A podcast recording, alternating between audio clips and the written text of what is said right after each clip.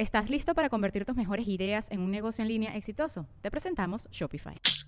Tal vez no lo sabías, pero nuestro podcast More Than Mamis es un negocio. Y lo comenzamos, por supuesto, para desahogarnos y hablar sobre la maternidad, no para convertirnos en expertas de ventas y del e-commerce. Así que sí, necesitábamos ayuda para vender nuestro merch y poner en marcha nuestra tienda. Por eso estamos tan contentas de usar Shopify. Regístrate con tan solo un dólar por mes en shopify.com barra sonoro, todo en minúsculas. Ve a shopify.com barra sonoro para llevar tu negocio al siguiente nivel. Shopify.com barra sonoro. With everyone fighting for attention, how can your business stand out and connect with customers? Easy. Get Constant Contact. Constant Contact's award winning marketing platform has helped millions of small businesses stand out, stay top of mind, and see big results fast. Constant Contact makes it easy to promote your business with powerful tools like email and SMS marketing, social media posting, and even events management. With Constant Contact, you'll reach new audiences grow your customer list, and communicate more effectively to sell more, raise more, and fast track growth. Don't know much about marketing? No sweat. Constant Contact's writing assistant tools and automation features help you say the right thing at the right time every time. Plus, you can send with confidence, knowing your emails are actually reaching your customers thanks to Constant Contact's best in class 97% deliverability rate. I'm a small business owner and I believe that this is a great tool for other small business owners. In small businesses, you need to create a team. And if you're starting by yourself, Constant Contact can be the team that you need. Tackle any challenge with Constant Contact's expert live customer support. Plus, everything's backed by the 30 day money back guarantee. So get going and start growing your business today with a free trial at constantcontact.com. Just go to constantcontact.com right now. Constant Contact, helping the small stand tall. ConstantContact.com. Sonoro.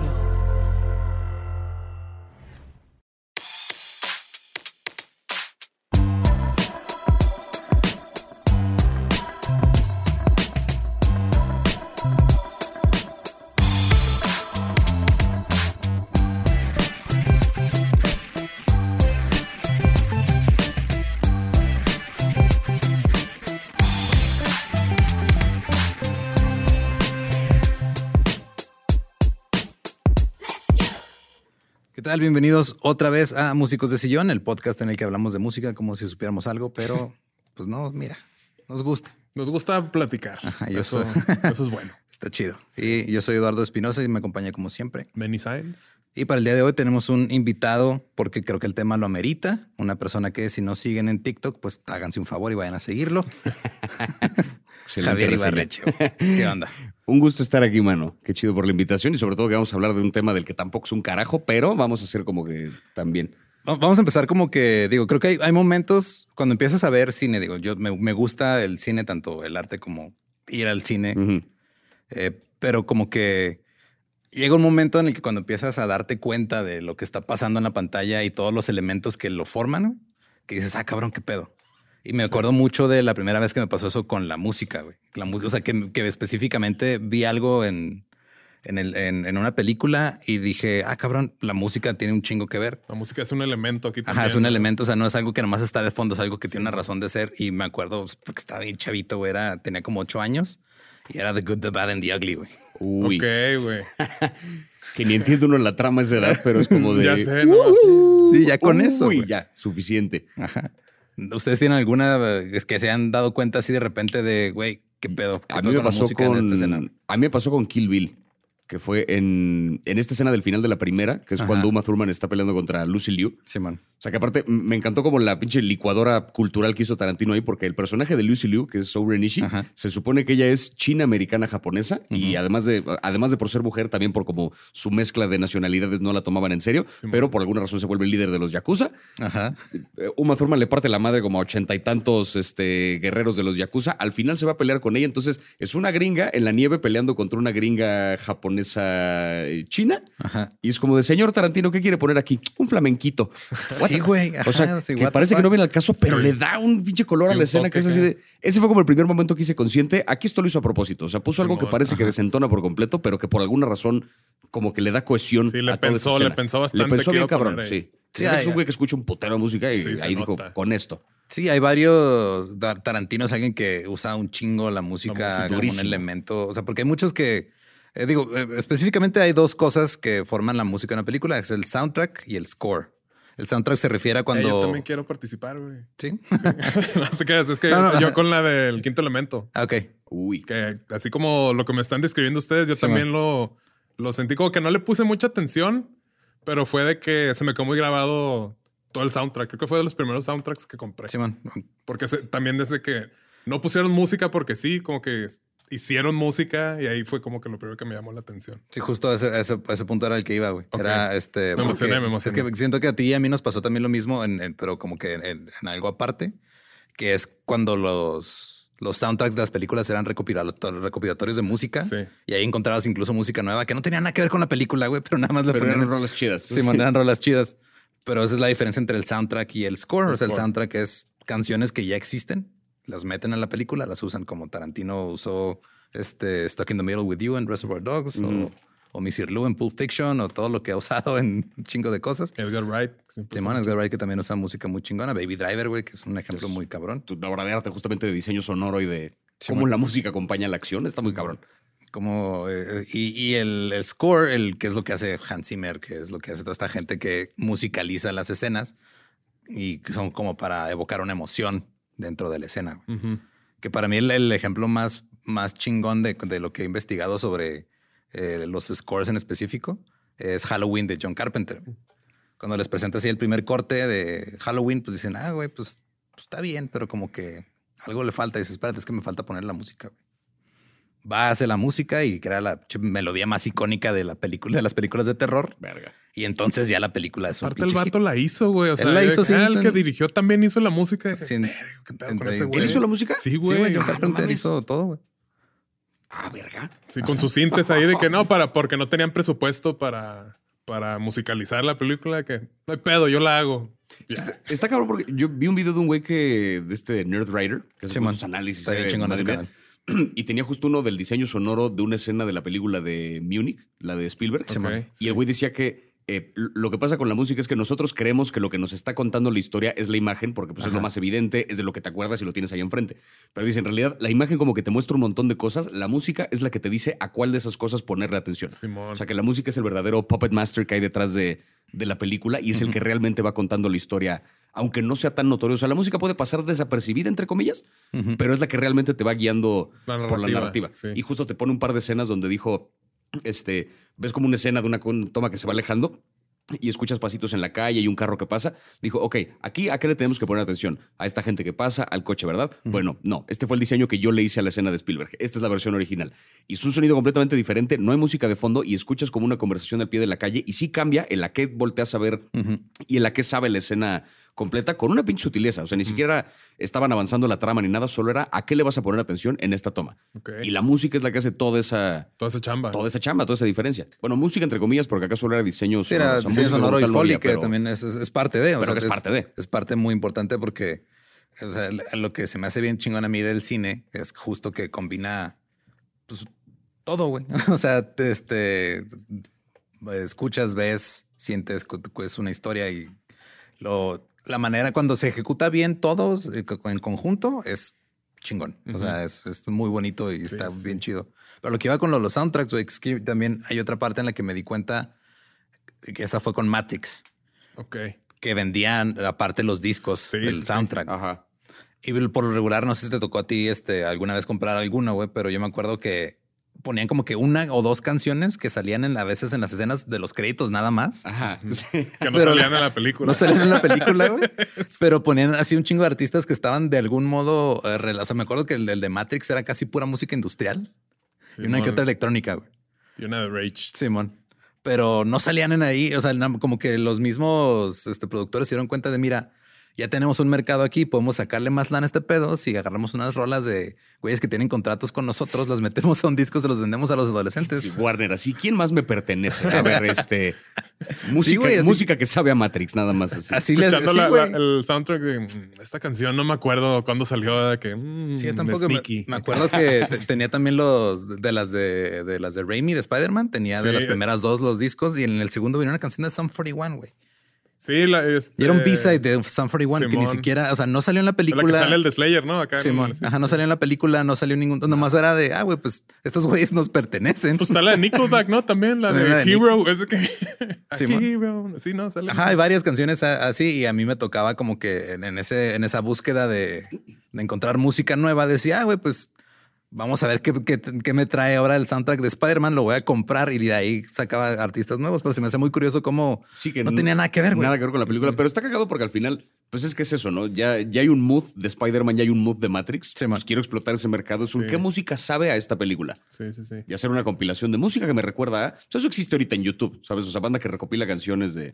Canciones que me recuerdan a whatever. Sí, o sea, Sí, listas de. Spotify o lo que sea. Estas de Spotify. Pues es el equivalente, pero hecho por la productora de la película. Pero ya no te lo venden, pues. el playlist para, para que te quede chingona la carnita me, asada. me acuerdo Exacto, un güey. chingo de los. Este, la, la película esta, La Reina del The Queen of the Dam, de vampiros, güey. Sí, de la, 2000 Laia, era, güey. la, la esposa adolescente de R. Kelly, Ajá. hijo de la verga. Que la meaba, ¿no? Que, que también ahí venía de que Korn y Sí, todo, todo lo relevante que estaba ahí, que ni salían ahí. Static X creo que también venía. ahí Simón, en y la- no salía, no tenía nada que ver, pero nada más porque eh, también te te evocaban ese mood de, ah, la película es oscura y todo.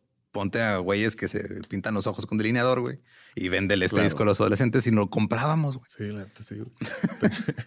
Es que ¿Cuál era la alternativa, güey? ¿Descargarlo en LimeWire, güey? También, También, este, No, yo después me metí a un pedo de este, distribuir eh, piratería en línea, güey, pero eso ya es otra historia. o sea, cuando hablemos de la ¿Tú eres el de distribución online. Napster? Ahí sí. Ahí empecé a distribuir este, música en torrents.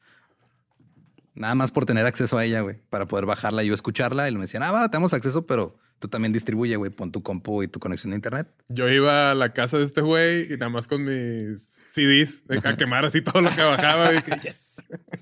Pero sí, yo todavía no, yo no entendía a esas madres. Todavía no le entiendo los torrents, güey. Yo tampoco, porque yo era de, me prestaban discos, los quemaba y yo me hacía igual, mi más- copia del disco en, Sí, en. Más pirata. pelada, Sí. igual, sí. Ahí se hacía un desmadre, güey.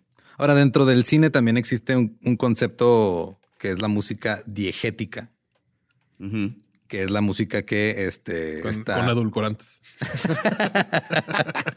Sin conservadores, Sin conservador. La música diegética es de cuando estás viendo en la escena un tocadiscos, por ejemplo, está tocando una canción. Es la música que es como parte de la escena, güey. Ah, que no está como puesta encima de. sí, sí, sí.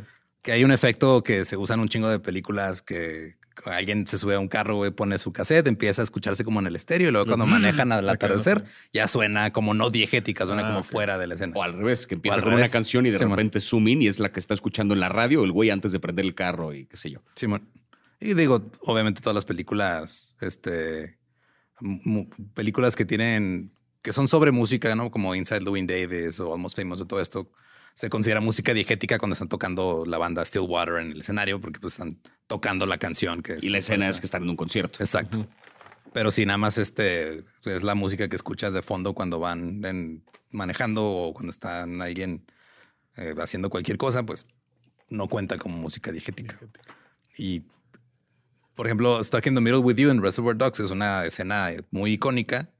Pues como el güey va a poner la canción y se pone a bailar, pues órale. Por- porque creo que no funcionaría la escena si nada más estuviera la canción de fondo con este güey. Sino el hecho de que el güey la haya puesto para su macabro ritual. Ajá, es lo que le da ese. Claro. Y es- esa es la importancia también de cómo usas la música. Si la vas a usar nada más como la pego encima y ya, o la vuelvo parte de la escena, güey, porque tiene un impacto muy diferente dependiendo de cómo la hagas. Y es que sí te cambia el sabor. O sea, estos ejercicios que hay miles en YouTube de una misma escena que realmente no pasa nada, ¿sabes? Dos personajes tomando una taza de café, un güey corriendo por un prado, le cambias la música y de entender si la escena es siniestra o romántica, si el güey está Sí. corriendo hacia algo o escapando de algo. La pura música, es exactamente el mismo video, pero... Sí, te cambia, o sea, Darth sí- Vader acá así con la de. Ah, ah, ah, ah. Ahora, todo el- la idea de combinar música con eh, imágenes en movimiento, güey, es desde que empezó este pedo, o sea, desde finales de los 1800. Y curiosamente, eh, Edison tenía que ver con este pedo. güey. En que Edison hizo su kinetoscopio, ¿no? Que tenía sus imágenes en movimiento y todo este pedo. eh, había un güey que se llamaba Edward Muybridge que eh, era tenía esta idea de, oye, ¿qué te parece si usas como un cilindro fonográfico güey, para complementar la imagen que estás proyectando? güey? Entonces Edison dijo, ah, esa idea estaría chida, güey. Este, voy a intentar de hacer algo que una a los dos, pero este no, o sea, no le funcionó tan bien. Y el kinetoscopio originalmente salió como para complementar lo que estabas escuchando. O sea, tú ponías un cilindro fonográfico Ajá. y te vendían como que la imagen para que la pusieras ahí en el kinetoscopio y de cierto modo, así como Pink Floyd con el mago de Oz, se sincronizara. güey. Así como la portada del disco, pero en GIF. Algo así, güey. Ajá. Y así es como empiezan a, como a conectar estas dos cosas. Estuvo bien centennial mi comentario, así como que fue la el proceso al revés de... Pero primero que el, el cine empezó como cine mudo, no había diálogo. Y la música de las películas era proporcionada así en vivo, güey. O sea, tenías un pianista que literal le daban unas partituras, le ponían la, la película y era, pues tú toca, güey, en lo que están pasando cosas en la pantalla. Eso era muy bonito porque y todavía de repente hacen como funciones, digo, ya con orquesta y así, no con un Simón. pianista, pero de repente es un vamos a pasar El Señor de los Anillos, pero con orquesta en vivo. Simón. ¿no? Va a estar bien cabrón ese pedo. ¿no? Es, o sea, y justo es un pedo muy espectacular porque pues tienes una pinche orquesta, pero. Y eso, el. ¿Dónde lo vi? Ah, pues en la del poder del perro, el personaje que hace Kristen No Dunst. lo he visto todavía. Se supone que ella eh, solía trabajar en un cine tocando justo como un par de piezas. Se sabía literal dos canciones. Su esposo la pone a tocar el piano a la de a huevo en. que es muy cabrón porque en la película el esposo, el nuevo marido, que es un hombre rico, se casa con ella y tiene esta idea de que ella es una, este, es una artista muy virtuosa para el piano. Y ella le dice varias veces, güey, me sé media canción, las tocaba en un pinche cine ahí de.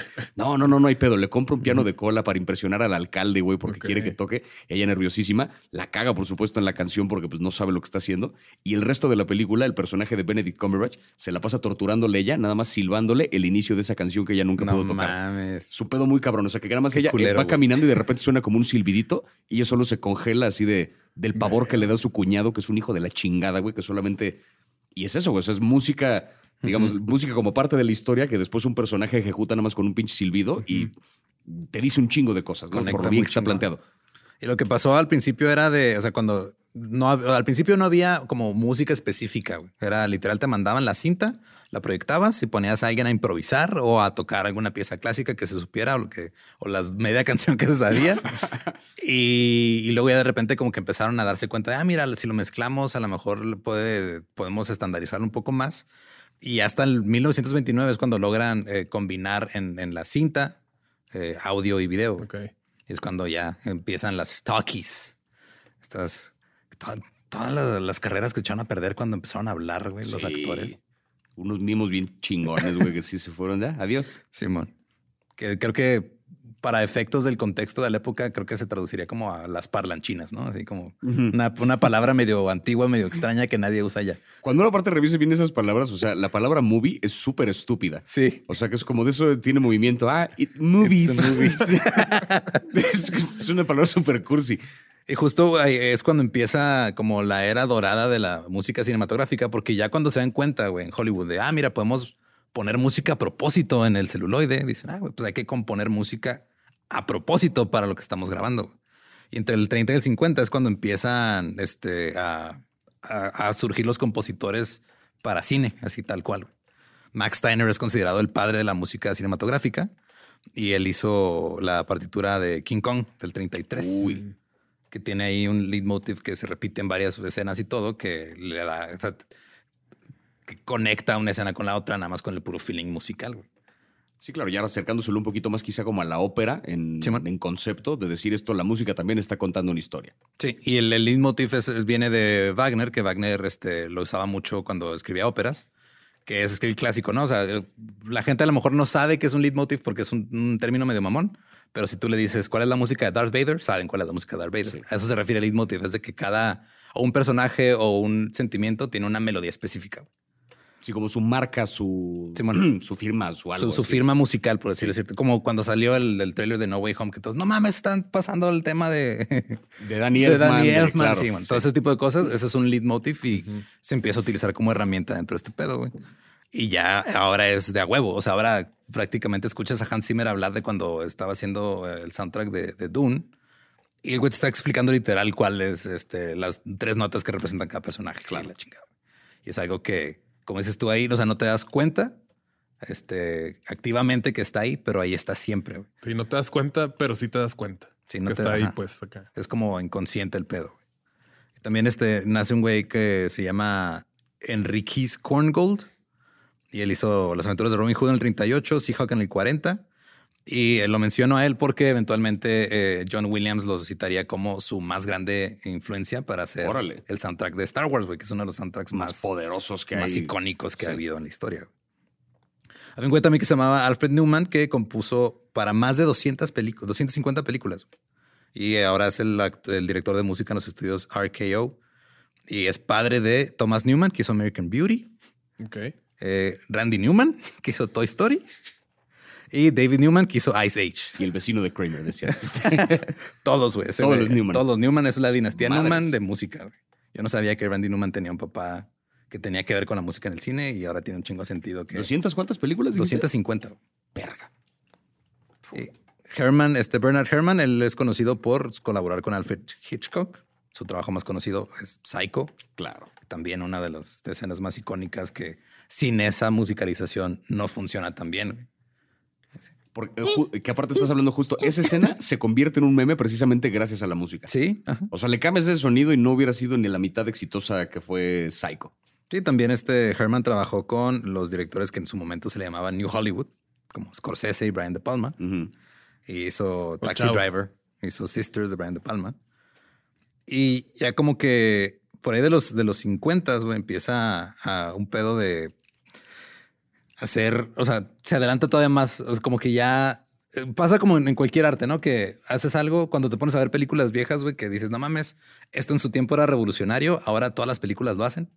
Pasa lo mismo con la música Sí.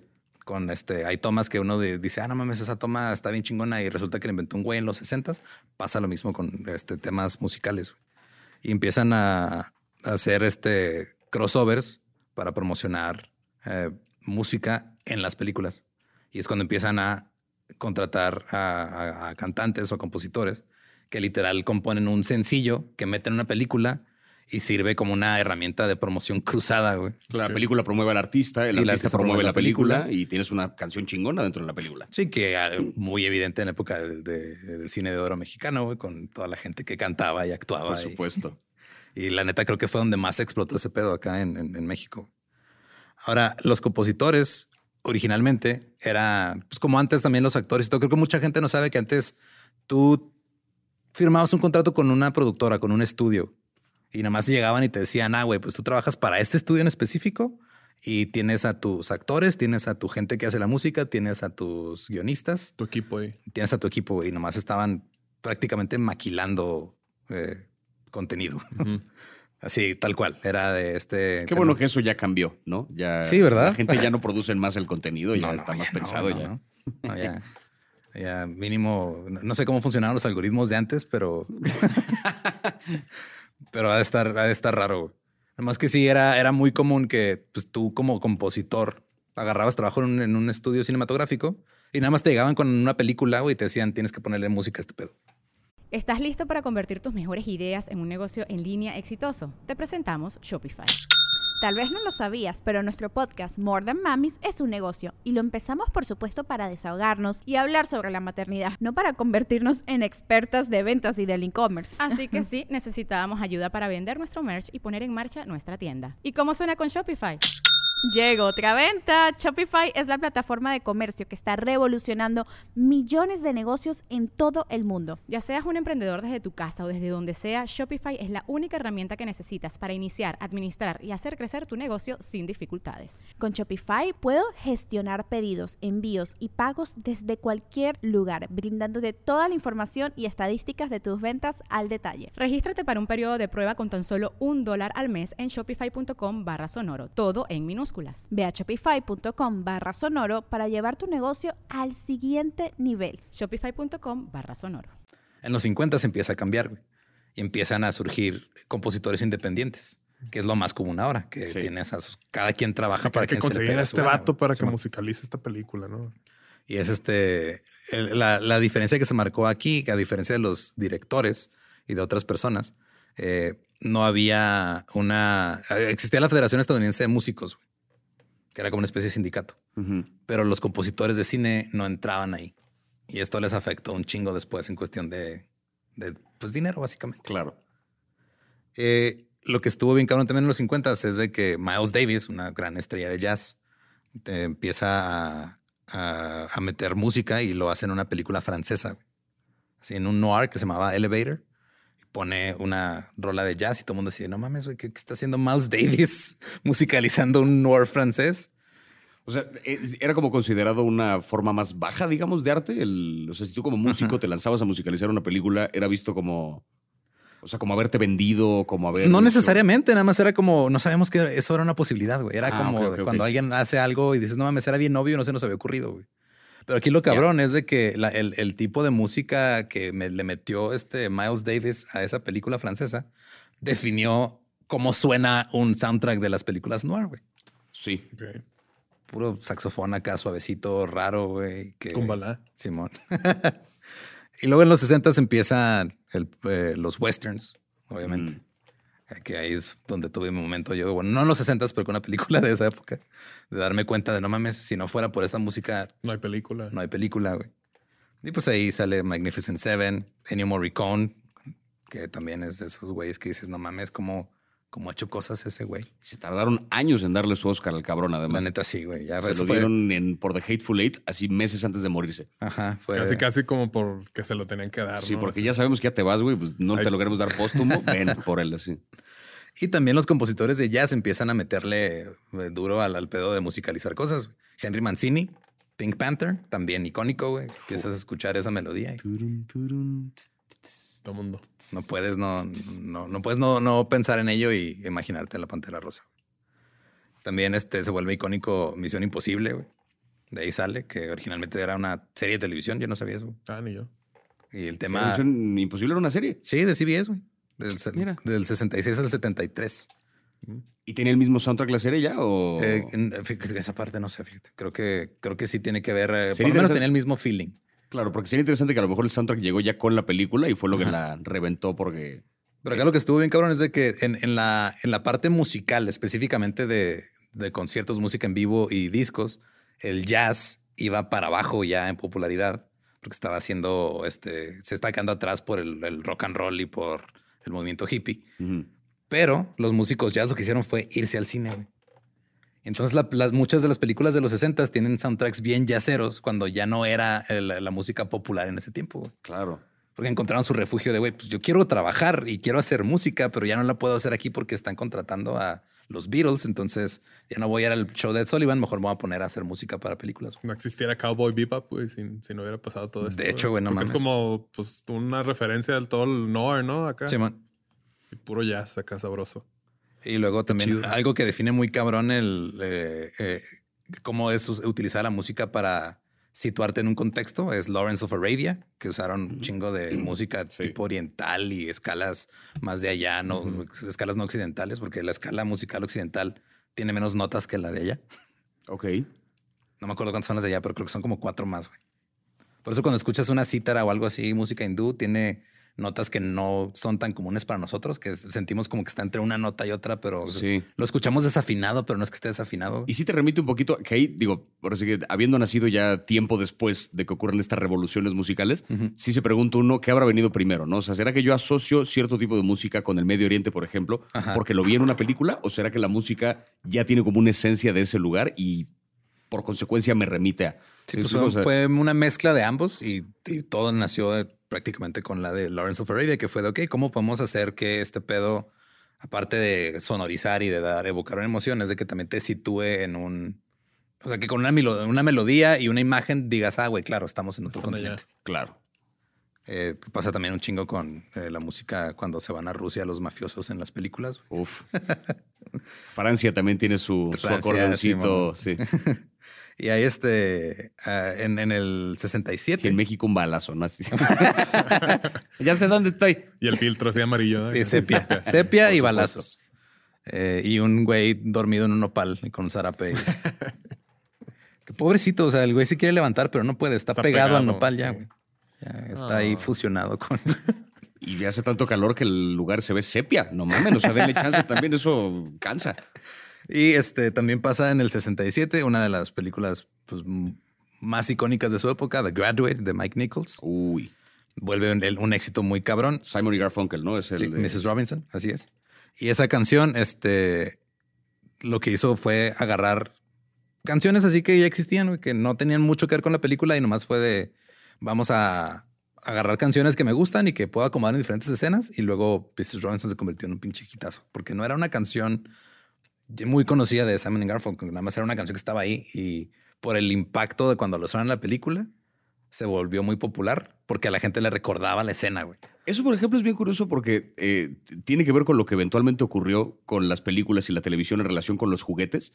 Sí. Que es que para poder vender un juguete tenías que asociarlo con una historia. Entonces empiezan a fabricar historias, caso ejemplo He-Man, que le fabrican toda una historia para tener de dónde agarrarte para que la gente sepa, este juguete es el bueno, este es el malo, y vendieran en masa.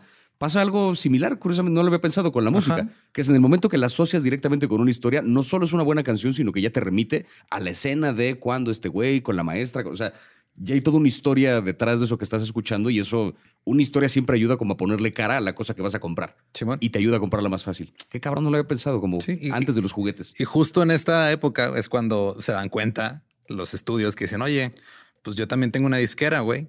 Puedo vender, empezar a vender soundtracks. Y es cuando empieza esa práctica que nos tocó hasta los, digo, ya después de los 2000 ya no, no es Ya no usual. pegó.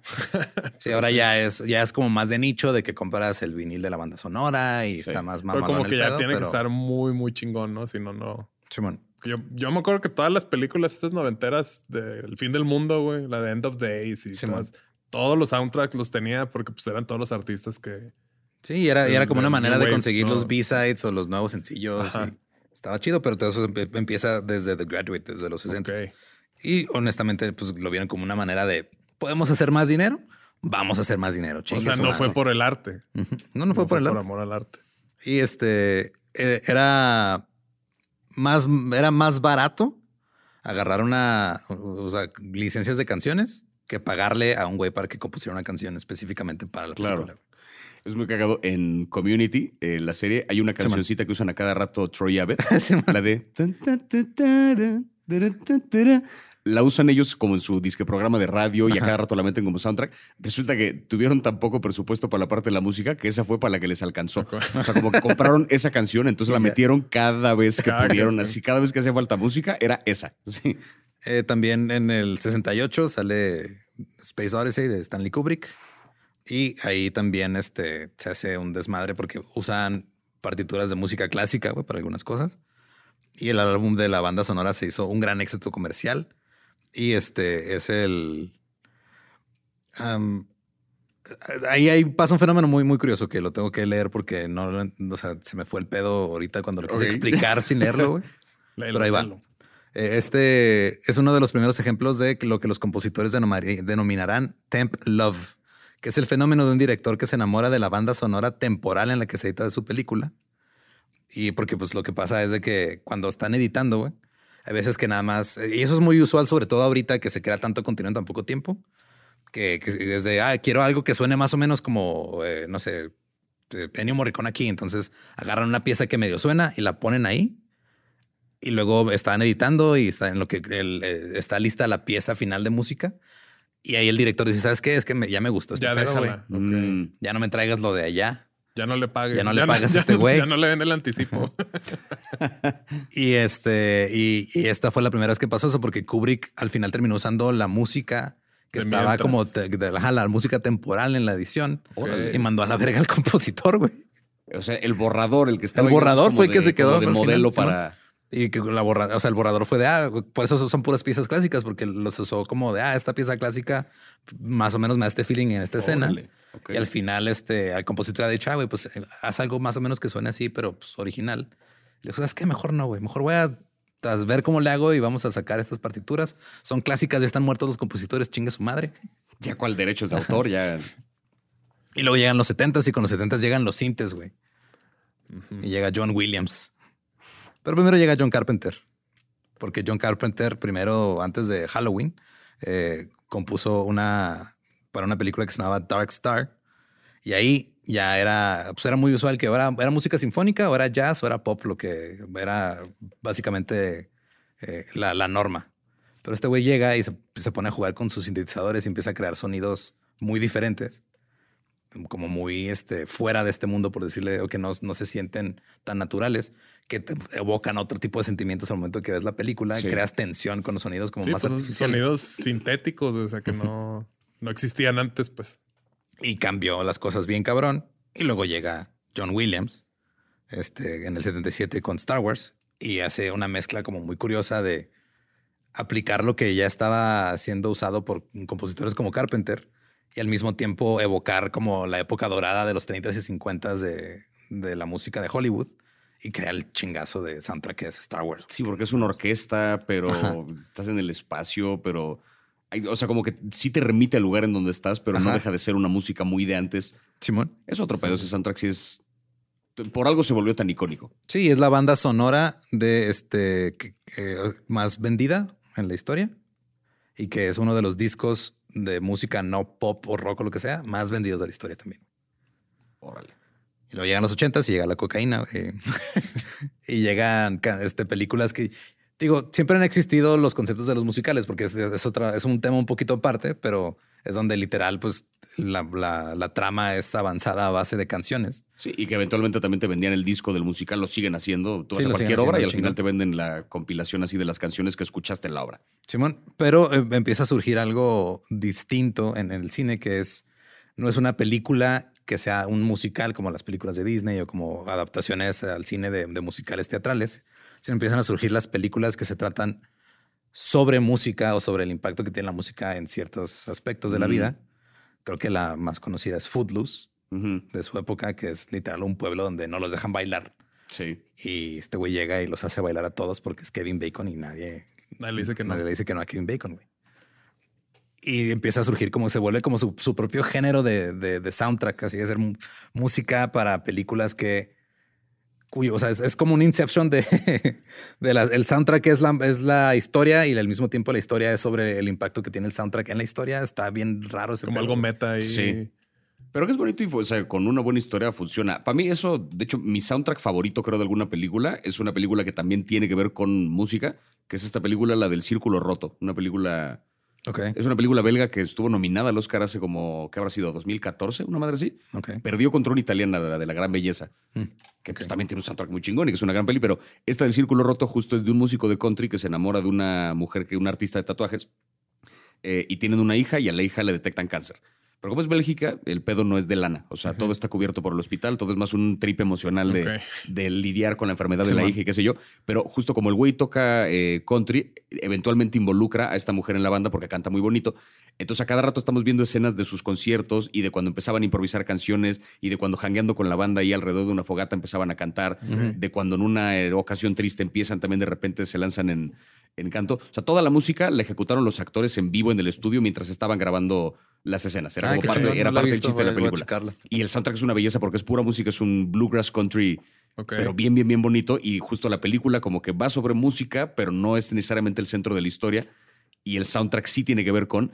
Y me acuerdo, un claro ejemplo es una escena en la que el güey está como tocando con su guitarra después de, después de una noche con esta mujer como que empieza a tocar con su guitarra y empieza a cantar y ella como que se le suma la letra mientras la lee un papel. Corte A el día que la presentan en un toquín, o sea, como que la misma canción se une al día que ya la presentan en un concierto y termina con una escena donde se dan un beso en el escenario que es son deleite, pero es eso, o sea, como una celebración de la música dentro de la... Pues es parecido a la película que también ganaron, ¿no? La de Once. Esa creo que es del 2010, 2011. Que esa, eran, e, esa película eh, se trata de, o sea, es, un, es un vato y una, una chava que eso es, se dedican a la música, pero no les va bien. O sea, como que van ahí. Ella es maestra de piano, él así toca literal en así en la calle, güey, donde le den chance.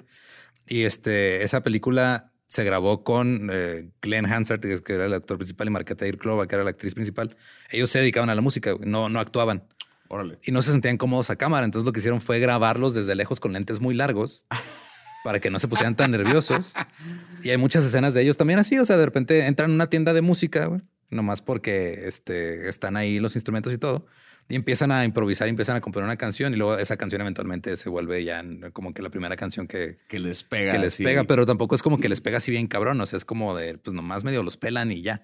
Pero también hay muchas escenas en las que están así en la, en la fiesta de, de un güey y empiezan a cantar una rola y esto es música que compusieron para la película, pero dentro de la historia se siente como la música que ellos siempre han tocado, siempre han vivido, güey. La, la de Hustle and Flow, no sé si le llegaste a ver, que es como de hip hop. Sale Howard Terrence, el, primer. Ah, Howard Terrence, ok. Sí, el primero que fue War Machine. Ah, War Machine. Hasta que. sale DJ Qualls y sale el. Ah, ya, ya sé cuál es, Simon. Sí. Que también es como la historia de un. Pues es como medio pimp, gangster que le está valiendo. Bueno, que le está yendo muy mal la vida y el vato empieza a rapear. Entonces se junta con un vato como que les produce y luego le hablan al DJ Qualls que como que toca el piano en la, en la iglesia o algo así. Entonces empiezan a armar su estudio, güey, y una escena que me gusta mucho, que empiezan ahí como medio a improvisar, de que, a ver, aviéntate tus barras, y empiezas así a rapear. Y pues bien misógino, de que no, en vez de decir eso, di esto, y que no sé qué, y luego empieza el vato a aventar un beat y empieza la rola, güey. Y pues es parte del soundtrack, la rola que están componiendo para la película también está como medio... Y pues es hip hop, me mama el hip hop a mí también. Simón, y sí, hay varias películas que ya, o sea, tienen su, digo, una de mis películas favoritas es la de Almost Famous, güey. Esa película a mí me encanta. Güey. Y es este, justo, o sea, la música es parte de la historia y al mismo tiempo este, es la historia. o sea, es como. Pero, por ejemplo, tienen esta escena donde cantan Tiny Dancer en sí, el camión, esa escena es buenísima. Que es preciosa y que no tiene nada que ver ni con el concierto ni con nada. Solo es un momento de unión. Así, Ajá, de es de literal. La, o sea, te das cuenta de que los une la música y, y, por eso están juntos. Qué y por bonita eso. película, güey.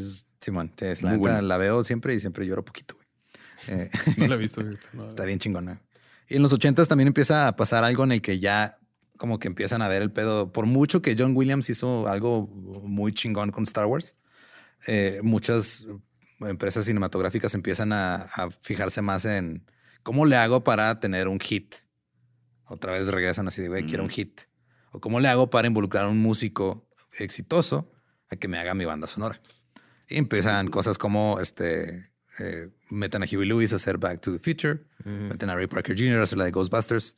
Hay una demanda porque se parecen mucho las canciones y empieza a haber cosas bien raras que, como que detrás de, que no nos damos cuenta. Así de, te enteras años después de que hubo una demanda porque decían es que las, las dos canciones desde de esas películas, las principales, como que se parecen un chingo y y luego al final las regalías, quién sabe quién se las termina quedando. O sea, son cosas de la industria que uno dice, ¿cómo vergas funciona, güey? De, que de esas que hasta que te pones a leer a fondo dices... Son magos, la neta. Hay magia ahí así rara y turbia, ejecutiva, ¿no? Que de repente...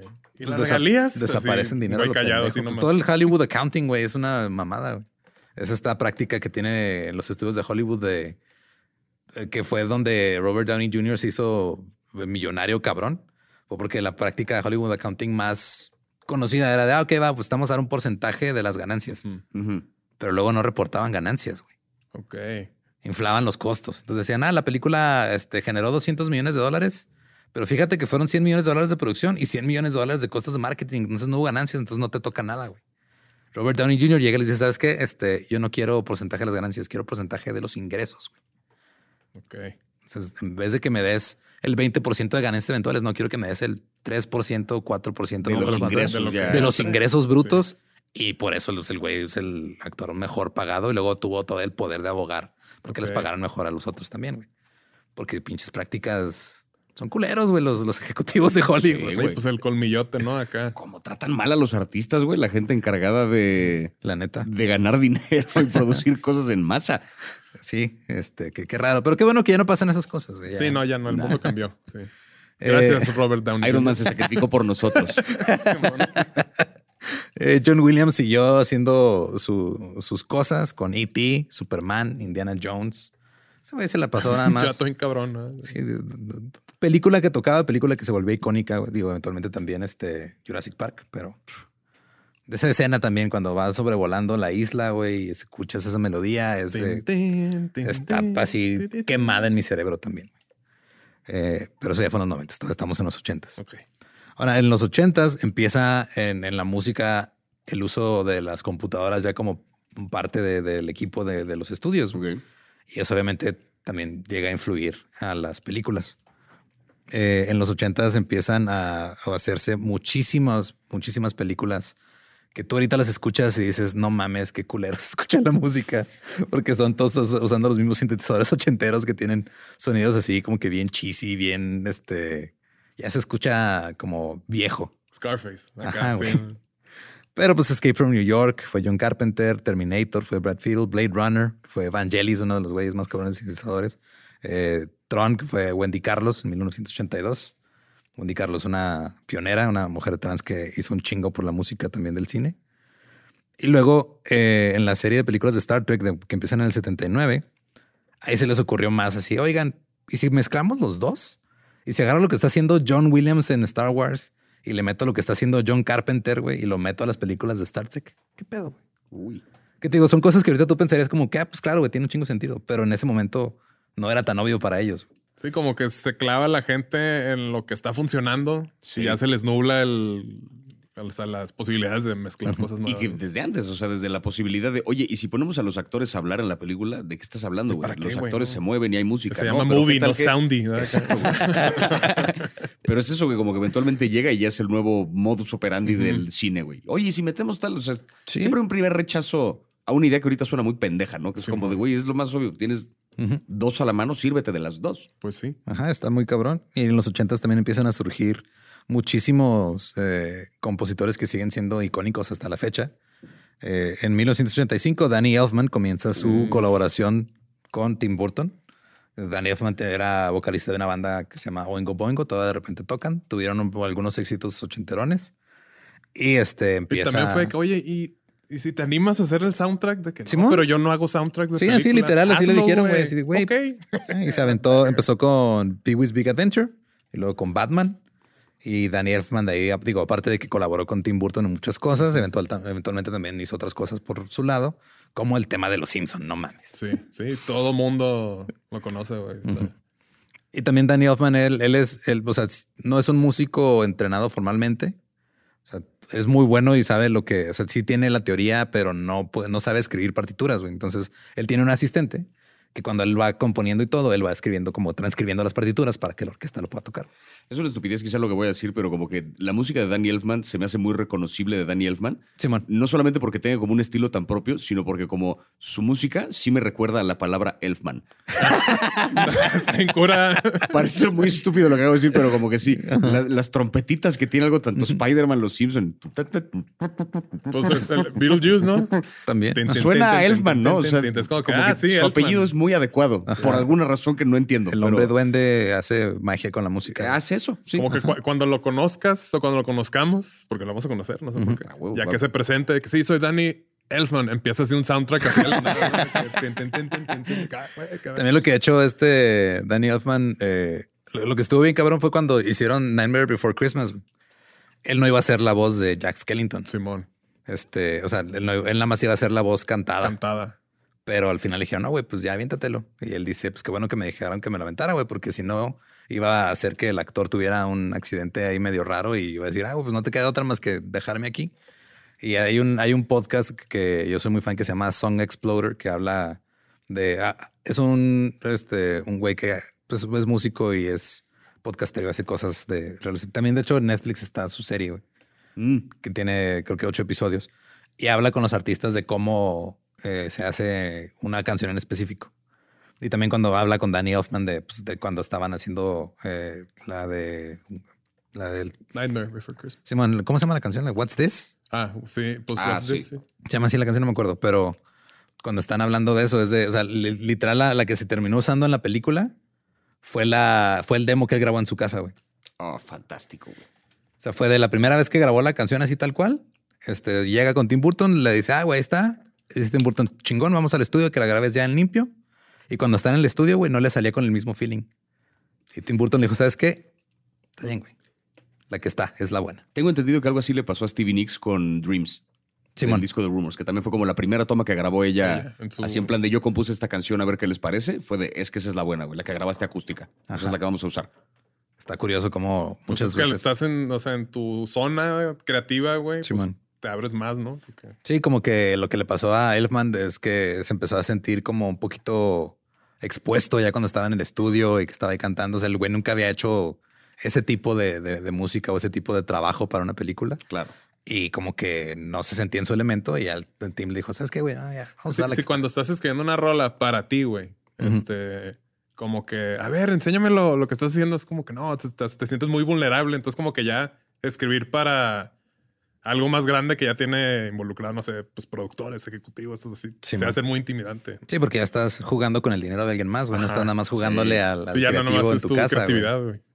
En 1989, Hans Zimmer eh, deja su huella en el sonido de las películas con su eh, composición para Black Rain de Ridley Scott. Y este fue tan cabrón lo que hizo con esa película, que pues, es película de acción, que ese soundtrack se empezó a usar como pista temporal para la edición de otras películas de acción, güey. Ah, genial. Y mucho del, mucho del pacing y del ritmo de las películas de acción se lo debemos a ese soundtrack de Hans Zimmer, güey. Verga, güey, claro, porque estás usándolo como molde para editar tu escena. Entonces tu Ajá. escena responde al ritmo de esa rola. que- Simón, y luego ya contratas a alguien para que haga algo que suene como eso, pero no es exactamente eso. güey.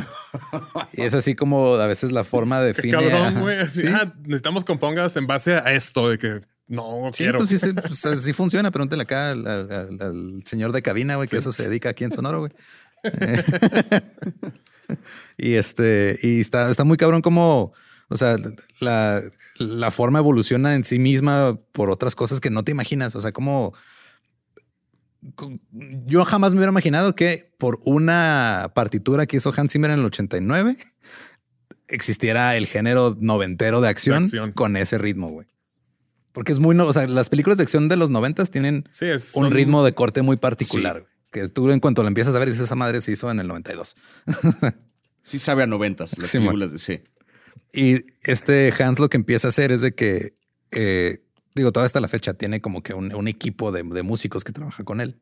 Y él es como una especie de director de orquesta, pero en la composición y en la musicalización. Entonces él llega con su gente y les dice, ah, mira, pues este es el proyecto de ahora, güey, vamos a armar este pedo. Y, y es, es alguien que mm, como que encontró la manera de enseñarle a los demás cómo componer como él Ok. y se apoya un chingo en su equipo creativo y eso se me hace muy cabrón. güey. Muy visionario, güey. Porque Simón. pues, le- a él le conviene que todos. Pues hacer escuela, güey. Simón. O sea, lo que tendría que apostarle cualquier artista que quiere tener como un legado así de a de veras. Es un, no solamente es mi trabajo, sino ya el trabajo de la gente a la que le enseñé. Ya son herederos de mi, de mi estilo. Sí, sí, sí. Pues Hans Zimmer, porque sí, porque ya el güey saca una película cada dos días. O sea, no hay manera también de que compongas tantas cosas. Sí. Seguro tiene que tener un equipo detrás para que, para que le ayude porque no mamemos.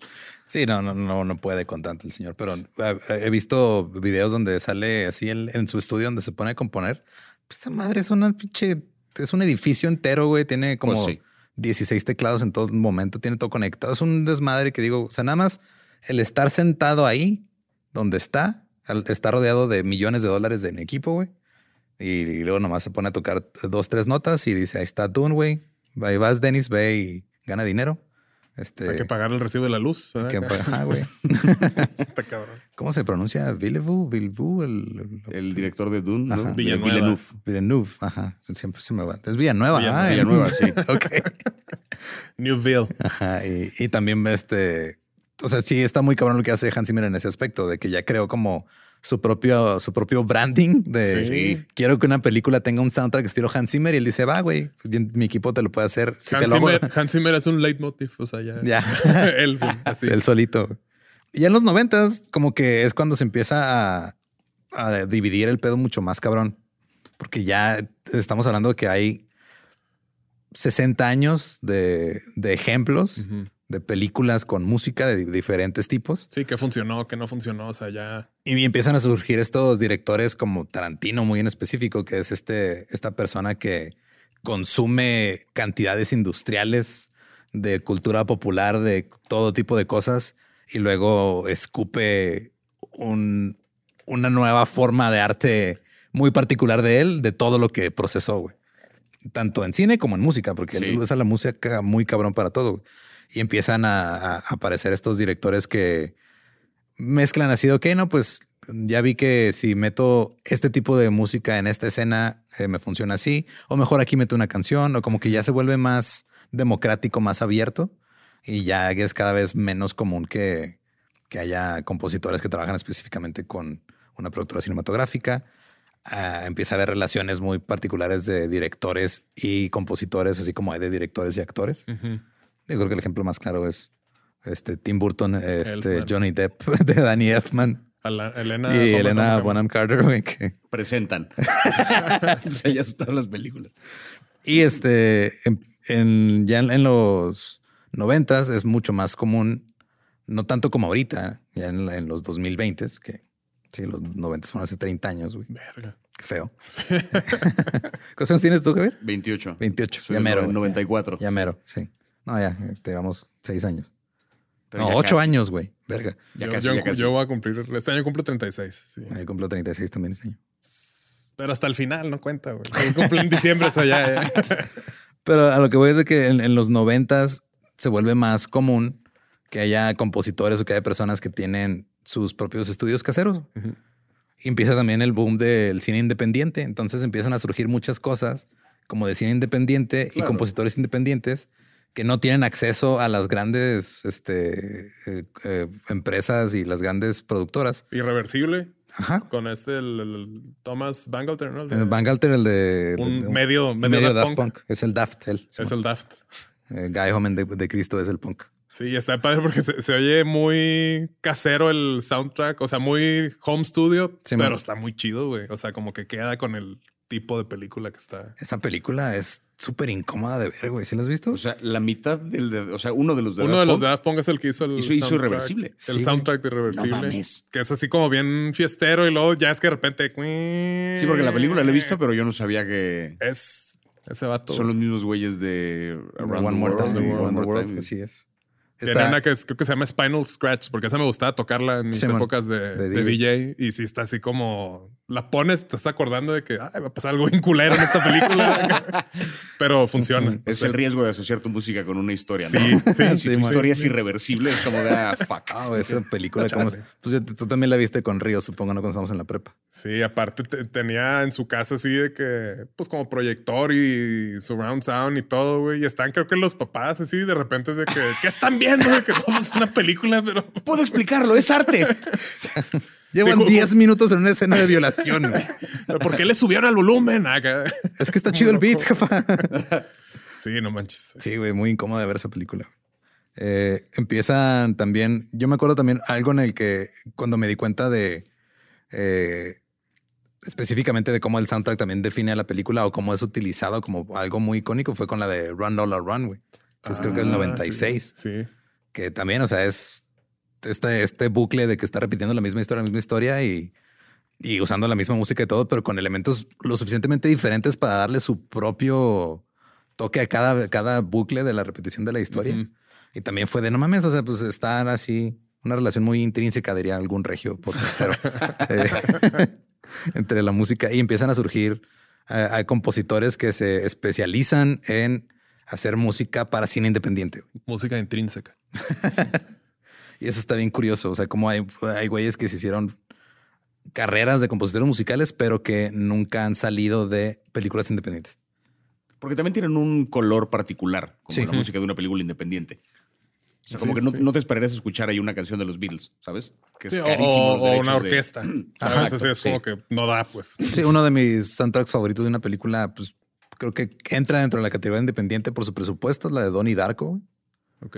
Ese soundtrack lo he escuchado un chingo de veces y es un soundtrack muy sencillo, casi todo es a base de pianos y teclados y melodías. Es como puras texturas. Ajá, te- acá. puras texturas y todo. Y, y me acuerdo que una vez, una vez en específico, me- lo estaba escuchando, me quedé dormido y tuve pesadillas. Pues sí.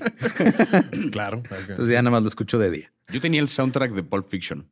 Tenía el disco Nice. de. Ah, muy bueno, güey. Que aparte estaba bien bueno porque por ahí había un par de rolas que eran tal cual extractos de la película. O sea, el Sí. Ezekiel Sí, sí, 2517 Simón. de- lo decía tal cual. Simón. y la parte en la que hablaba del Royal with Cheese, y no me acuerdo que otro diálogo de, de Travolta con Sam Jackson.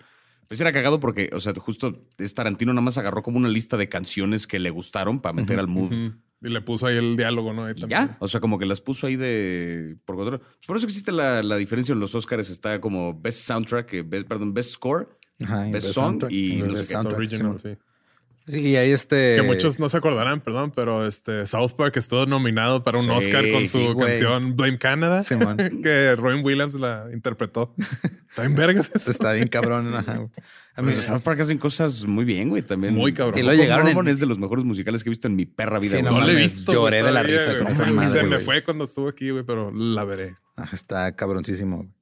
Y este, y está bien, está bien cabrón cuando te das cuenta que pues, Book of Mormon, eh, digo, pues son estos dos güeyes con la ayuda de él, eh, la pareja que después hizo Let It Go de Frozen, güey. Ok, pues. pues ellos empezaron con el musical Avenue Q, que también está bien chingón. güey. Sí. Que eso sí, cuando esos güeyes ganaron el Oscar a mejor canción por la de, o mejor soundtrack, no me acuerdo, pero ganaron un Oscar por Frozen. Ajá. Ellos dos. Tan, tan claro tenían que iban a ganar, así como que me dio un poquito, o sea, como que me, me cayó un poquito en los huevos. Sí, así de, Que- demasiada seguridad. ¿no? Ajá, Entonces, y llegaron, ensayaron una cosita como que medio cantaron, medio hablaron rápido Simón. entre los dos para dar las gracias. Como de, ay, bájenle de huevos, güey, Sí, también. sí, sí. Es como de, ¿sabes qué? Ya ni me gustó Let It Go, a la verga. Sí, Así, no después la- de eso ya no la quiero escuchar. Y te- luego también lo que empieza a pasar en, en estas épocas, desde que viendo o tomando de ejemplo a, a alguien como Danny Elfman, otros músicos u otras bandas empiezan a querer meterse al pedo de hacer música para eh, cine. Sí. Y ahí tienes a Trent Reznor y a Atticus Finch ganando Oscars, güey, por Social Network, porque dijeron, ¿sabes qué? Está chingón esto de tocar este, en estadios y en arenas para miles de personas, pero como que me dan ganas de ganarme un Oscar. Vamos a ver qué pedo. Qué cabrón ese, ese vato. güey. Está muy cabrón y, y empieza como que este pedo en el que dicen, ok, va, quiero, ya no me estoy limitando nada más como director a quiero que esta madre suene como este compositor, quiero algo tipo John Williams, algo tipo Michael Andrews, algo lo que sea. No quiero que este pedo este, Suene a ti. Ajá, suene. A ver, tú, Trent, que tienes ideas bien raras, güey, ven y hazme este pedo. Musicalízame una, una película sobre la creación de una plataforma de redes sociales. Y gánate un Oscar por eso, güey. O sea, eso Está bien cabrón. Está muy cabrón también tener como que, no sé si se le puede llamar como madurez creativa del director. Pues el director es el proyecto y es su proyecto y todo tiene que ser como él diga. Pero que a ver, te contrato a ti y confío en lo que, que tú vas a hacer, va a estar chido. Simón. Eso también está. Está, está cabrón. Y sobre todo porque es desde la concepción del proyecto, ¿no? O sea, Ajá. que es en, en teatro es muy claro, ¿no? La diferencia entre cuando un director agarró un texto que tenía ganas de montar y ya, a cuando quiere trabajar directamente con un escenógrafo específico, que es quiero que tú hagas un diseño de. Entonces, de pronto, la logística de la obra y el, el trazo y el qué pasa responde un poquito a cómo se ve la escenografía Sí. y al qué tiene que pasar a nivel visual. Entonces, cambia por completo la historia, cambia la relación que hay con el público. Lo mismo pasa con el cine pero con un chingo más de elementos detrás de que puede ser, o sea, la música, el director, los actores, o sea, pueden hacer de diferentes lugares la visión del proyecto. Pues que nazca de la música no es nada descabellado. No, pues Al final la es la, es mitad de la experiencia, ¿no? Cuando Sí. estás viendo una película. ¿Tú has hecho teatro musical o puro teatro? Puro teatro, Ajá. teatro del que no canta. Del que no canta. Ok. Va, va. Eh, luego empiezan a salir, eh, digo, Cliff Martínez, que era un antiguo baterista de Red Hot Chili Peppers, te empieza a hacer soundtracks. Johnny Greenwood de Radiohead, güey, que por una technicalidad nada más no pudieron nominar There Will Be Blood, que está muy cabrón el soundtrack, que lo hizo este güey de, eh, de- de Radiohead. Ok. Y la razón por la que no podía estar nominado al Oscar es porque dentro de los lineamientos no podía usar samples, no podía samplear de otras cosas. Y se amplió varias cosas de, otra, de, de otros compositores para hacer este pedo. Y pues se la peló. Pero la neta, creo que de- en los que estuvieron nominados ese año, Ese era el. la neta no se comparaban con, con el de There Will Be Blood a mi gusto. Ok. Pero también, pues, estoy En sesgado. gustos se rompen géneros. Así es. Y también ahora ya hay este, digo, dentro de todo este pedo en el que nos empezamos a dar cuenta de que estamos por omisión y por opresión activa callando un chingo de voces. Empiezan a surgir muchos, porque no sé si se han dado cuenta, pero hasta ahorita prácticamente todos los compositores que he mandado, que he dicho son casi puro vato blanco, güey. Sí. Pero ya empiezan a surgir, este, ahora sí empiezan a, a, a crearse este, nuevos proyectos que involucran a personas que tal vez no habían recibido la oportunidad que se merecían y ahora apenas están empezando a recibirla. Ya es, eh, ahorita es el, es la época en la que más compositoras activas hay de, de, de música para Ah, cine chido. y este, y personas de minorías, que no había en hace, o sea, literal, no había ni en la actuación. Andaban ahí, Sí. este, pinche, poniéndole blackface a todo mundo, güey. ahí pintando a, a pinche, ah, se me fue el nombre del otro pistolero que no es Clint Eastwood. Eh, Ah, sí, el, el malo. Ajá. Sí. Andan ahí bronceando de más. Sí. ¿Tuco o cómo? No. No, quién ¿No se sabe. llama así? Alguien nos va a decir ahí en los comentarios qué pedo. Sí, alguien Muy bien. pondrá. Y ahorita ya es- digo, cada vez es más común ver, eh, digo, como lo mencionamos al principio, Baby Driver, güey, es de mis películas favoritas, justo por lo que significa la música para el personaje principal y por cómo literal están hasta sincronizados los, Los sonidos, balazos, los balazos, los balazos con, con la, la música, güey. sí, Eso sí, está sí. bien cabrón. Sí, está muy, muy Esa chido. película sí es otro pedo en ese sentido. O sea, sí fue lo que más.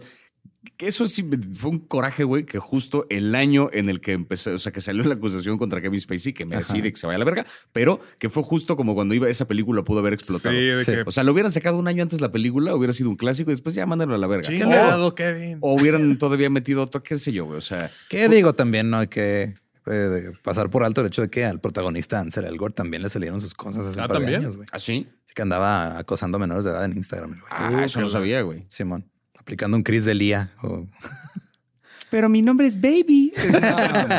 Baby.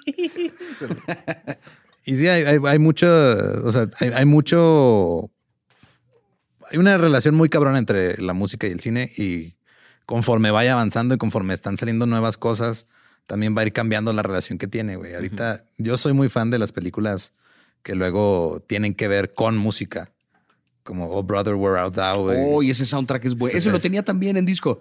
sí, muy está bueno, buenísimo. Digo, ese, lo tenía porque ese y el de Pulp Fiction estaban en mi coche cuando me robaron mi coche. Entonces Ah, desaparecieron los dos a la chingada, pero Y gran empiezan, soundtrack. ajá. Y empiezan a surgir este, ya cada vez es más común, digo, la de eh, Bradley Cooper y Lady Gaga, güey, que Sí. fue una buena película que tuvo un chingo de éxito y una canción que estuvo en todos pinches lados todo el tiempo, güey. Y no, no, o sea, no sé a dónde nos va a llevar eventualmente lo que está pasando ahorita con tanto contenido que se produce tan rápido y que ya no sabemos dónde está todo. Pero justo contenido, eh, ahora sí que pensando un poco en lo que se vuelve fácilmente viral hoy en día, pues mucho tiene que ver con música, ¿no? Sí. O sea, TikTok, por ejemplo, que como que lo más fácil de reproducir y de replicar y de usar como para viralizar son sonidos y extractos de canciones. No es casualidad que ahorita dos de las grandes nominadas que hay este año son Encanto y Tic Tic Boom. Sí. ¿Sabes? O sea, Encanto que de plano es un musical y Tic Tic Boom que es la historia del creador de una obra musical y la obra, la película misma es un musical y tuvieron un par de canciones que se popularizaron cabrón. Pinche, muy no cabrón. hablamos de Bruno, ya le ganó a Let It Go. Sí, O sea, y ya la tumbó de- sí, la tumbó de su récord. Está cabrón. Es del Lin Lin Manuel. Manuel ¿no? Miranda, Sí. Ese güey, no, no sé qué pedo con Las cerebro dos, de- güey. Ajá. Tic Tic Boom también. Tic Tic Boom Ah, también es de Lin-Manuel, madre, ajá. Las dos. Ese vato es Anunnaki. Ese güey. Ese vato es- no es humano. Ese güey se pedorrea en mi bemol, güey. No sé. O sea, ese güey, todo lo que hace. Hay un episodio justo de, de Song Explorer en Netflix, güey, de, de cuando está de, de Con una, Hamilton. de, Ah, una de las de Hamilton. Y está él con su, con su compañero de composición y los ves trabajar y ese güey parece que estás viendo a un científico así. Estás viendo a Doc Brown, güey. Este, pero en, en músico. Sí, de que tiene tantas cosas acá que no puede aterrizar todas al mismo tiempo, pero cuando aterriza una es un putazo, güey. Sí, está muy cabrón, güey. ¿Ya tiene, ya es Egot él o...? No, creo que todavía no. Pero, ya, o sea, ahorita muy probablemente, ¿no? Pudiera ser por estas nominaciones. Sí, es Emmy, Grammy, este Oscar, año se va a llevar un Oscar muy seguramente. Sí. O sea, par de rolas así del nominadas. Sí, Sí, porque no- Tony ya tiene este Grammy, no sé. Tampoco tengo idea. Ah, no sé. Emmy de tampoco sé. Ajá. Podemos buscar en Google, pero, que Emmy es el que creo que no, porque no sé qué tanto haya hecho de tele ese güey. Tele. pero está muy cabrón. Yo también, hay un soundtrack que me acuerdo mucho, güey, que, que también compré el disco y me gustaba un chingo y fue cuando empecé como mi, mi fase más de indie rock, que fue el soundtrack de Garden State. Ah, no la he visto. Es una película que hizo Zach Braff con Natalie Portman, que tú la ves ahorita y está medio, eh, pues muy de su Ah, época, dos, Ajá. dos mileras. Rom-com 2000ero. Sí, es comedia romántica con su Manic Pixie Dream Girl. Zach y- Braff con Natalie Portman. Sí, güey. Órale. Que obviamente Zach Braff será el protagonista y obviamente pues dijo, ah, quiero a Natalie Portman y, y ya. Y es película Qué independiente. diferentes y- carreras tuvieron los dos después Muy de eso, cabrón. sí, desde hace como unos 15, 16 años la película más o menos. Verga. Y Zach Braff lo que hizo fue, eh, él agarró muchísimas bandas como independientes, las metió en su soundtrack, las usó en la película. Ahí popularizó bien cabrón la canción de New Slang de The Shins, popularizó a otras, otros compositores, otras bandas. Y se ganó un Emmy por mejor compilación este, sonora, güey. Porque aparentemente hay una categoría de Emmy de eso, güey. En los ¿Qué, Emmys. ver- qué vergas, güey? Es como que, ah, hiciste un playlist Hiciste bien un- ajá, vergas. hiciste un playlist bien vergas En un premio, premio, sí, güey. Gracias. Eh, güey, yo quiero también. Es usted un gran curador de memes. Vamos a... qué perro, güey. Y sí, o sea, hay, hay- ¿qué te digo? También es válido. O sea, podríamos, podríamos caer en la acusación que caen luego con los DJs de, ah, es que tú no eres músico. Y luego, pues, no, pero güey, tiene su chiste el escoger chiste, música. su- ¿cómo tiene no, súper su chiste, escoger la, la música perfecta para lo que El representa la película en el perfecto. momento. Sí, sí, Es sí. lo mismo que hace un DJ en, en un bar. Y samplear, que es todo otro arte también, que no es nada sencillo. O sea, topar una canción y decir es que estos dos segundos, si los volteo y les acelero y los tal, no mames. Sí, está O sea, muy ¿Cómo se te ocurre eso, güey? Y haces toda otra canción. Así es. Pero pues eso es a grandes rasgos. Este, digo, no entramos para nada en la televisión, pero también en la televisión hay un chingo de, de, de música muy icónica. Eh, digo, nomás mencionamos el tema de los Simpsons porque pues, son los Simpsons. Sí, los Simpson. Y hay, hay, hay un sinfín también de compositores que se han dedicado más que nada a componer para televisión. Porque componer para televisión también en el, al principio de, de- de la era dorada de la televisión era también trabajo literal como de maquila, güey. Sí. Era de, güey, tenemos que musicalizar estos, ¿cuántos episodios de La Rosa de Guadalupe? 1600, yo me quedé que había 1600 episodios. hay que musicalizar 1600 episodios de La Rosa de Guadalupe, güey. A, al Gustavo, hay que darle un teclado y, No, y el otro día te y porque, café. Según yo, la serie que más tenía, hay una serie que tiene como 10.000 episodios, que es una cosa que se llama este, eh, Coronation Street.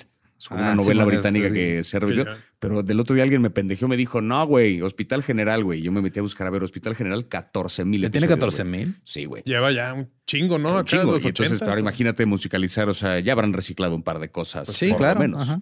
Pero, Y sí, te- pero sí y- es un arte bien diferente porque, por ejemplo, el soundtrack de Succession, güey, Ajá. o sea, como la, la música que hay, es otro pedo porque es como este pianito que, se, que suena roto. Sí. O sea, es una cosa muy Y particular. que es- empieza trin, ya suena, sabes. suena caro y suena roto, que es básicamente la descripción de esa familia. Sí, ¿sabes? O sea, está bien que cabrón. Es atinarle muy cabrón a como la esencia de la serie. Y hay, hay este, eh, cosas muy, muy extrañas dentro de la música en televisión que ya después le, dedicaremos, le de- dedicaremos su episodio, perdón. Sí, sí, sí. Y si, en este, si tú gustarías estar ahí, Yo te, invitamos. por supuesto. Pero a mí lo que me llama un chingo la atención es de que en los 50 un güey inventó una, una especie, modificó un teclado, un melotron, que es una madre que tocas una tecla y, reproduce una cinta, con este laugh tracks, güey.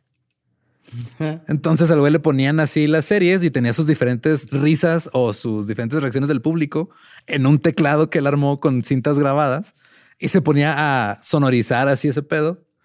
Y todavía hasta la fecha se usan muchos de esos laugh tracks de gente que murió hace décadas. güey. Sí, es, es- ese, ese instrumento se lo vendió a Enrique Segoviano. y ya están ahí.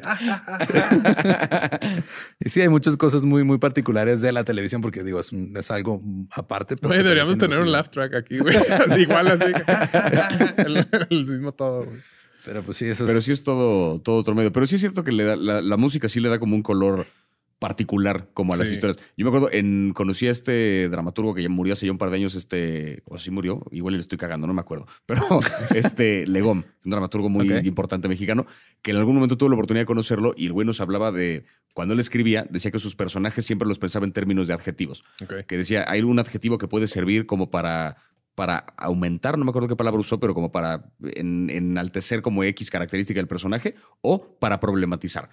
Entonces que decías, por ejemplo, pensemos en un gigante, ¿no? ¿Cómo puede ser un gigante? Puede ser apestoso, puede ser cruel. Esos adjetivos como que lo exaltan.